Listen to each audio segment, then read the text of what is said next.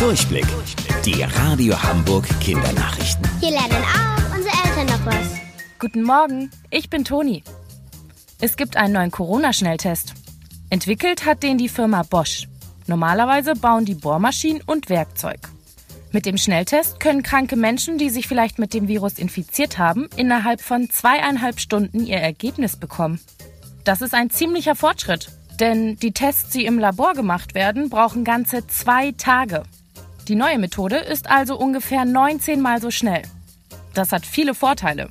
Wer zum Beispiel schneller weiß, dass er sich angesteckt hat, dem kann auch schneller geholfen werden. Außerdem funktioniert das Gerät sehr einfach. Ab April soll dieser Test Ärzte, Krankenhäuser und Labore bei einer Diagnose unterstützen und entlasten, damit sie mit der vielen Arbeit hinterherkommen. Es ist wieder soweit. Heute wird die Uhr um eine ganze Stunde nach vorne gestellt. Warum machen wir das eigentlich? Ein Grund dafür ist eine Ölkrise vor fast 50 Jahren. Damals gab es nur noch sehr wenig Öl, was für großes Chaos gesorgt hat. So konnten zum Beispiel Fabriken nicht mehr arbeiten oder Schulen genügend beheizt werden.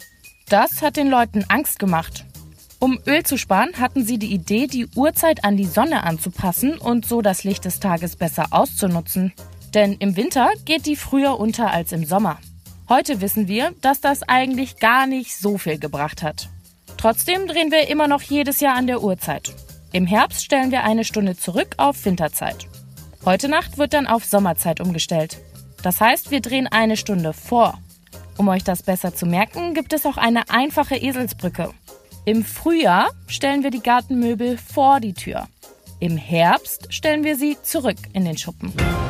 Wusstet ihr eigentlich schon? Angeberwissen.